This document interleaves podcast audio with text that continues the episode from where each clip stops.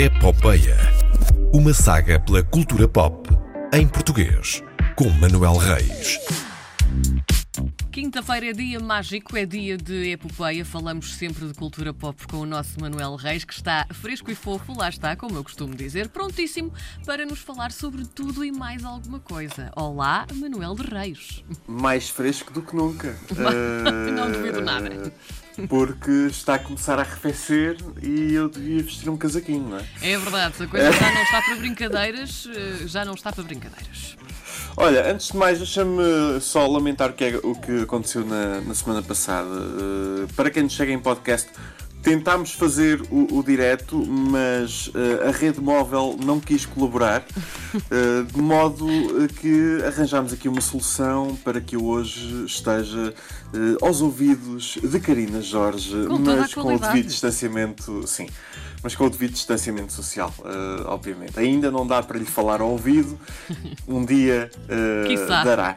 Um rápido resumo só lá. do que estava a falar na semana passada. Eh, a Herdade e Variações ganharam sete prémios cada nos prémios Sofia, que aconteceram há duas semanas.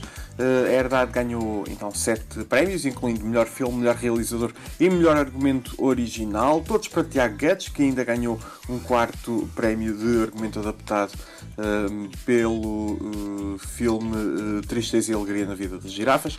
E o Variações eh, venceu melhor ator principal, Sérgio Praia, é- era, era certo. Sim, era. Uh, melhor ator uh, secundário e, uh, por exemplo, melhor banda sonora original e melhor canção original. Destaque ainda, da minha parte, para os, os efeitos especiais, o prémio de efeitos especiais e caracterização, que foi para Diamantino, que é, é frito. O filme é frito. Vão ver o filme. Adoro expressão Vejam o. Diamantino.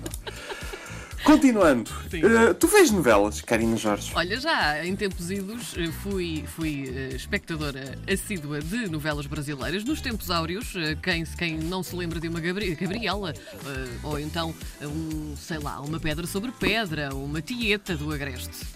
Laços de, uh, uh, uh, havia uma que era Laços o, de Família. o, Laços de Família também, Exatamente. que era uma coisa antológica. Torre de não era? Babel e por aí fora. Torre de Babel, pronto, Malhação Olha, e to- todos os outros nomes que a Malhação teve. Sim. Uh, facto. pronto, Uh, mas nas novelas portuguesas, eu, eu já deixei de ver novelas. Eu via novelas, mas entretanto uh, deixei de ver e neste momento é um formato que não me apela. assiste. Uh, não me assiste. Nem tu não assistes, só pronto.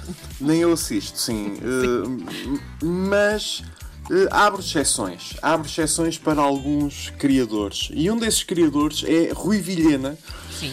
uh, que criou coisas como. uh, possivelmente o- o- a novela que teve o maior impacto na cultura pop portuguesa, que foi Ninguém Como Tu.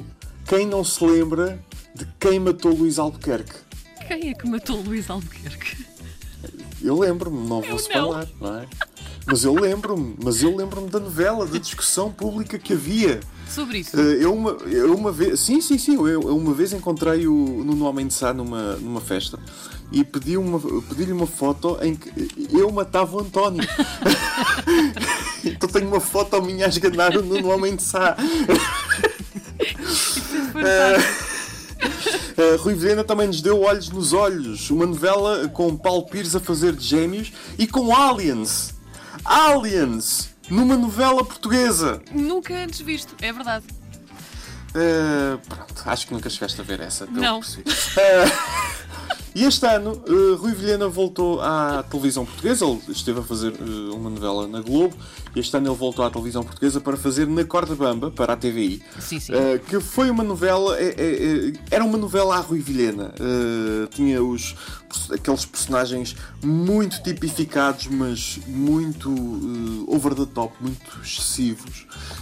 Tinha ganchos para aguentar os, os espectadores de episódio para episódio para episódio. Uh, tinha referências à cultura pop como não há noutras uh, novelas. Era uma mistura de diálogos realistas com ninguém fala assim. Sim, Uh, exato.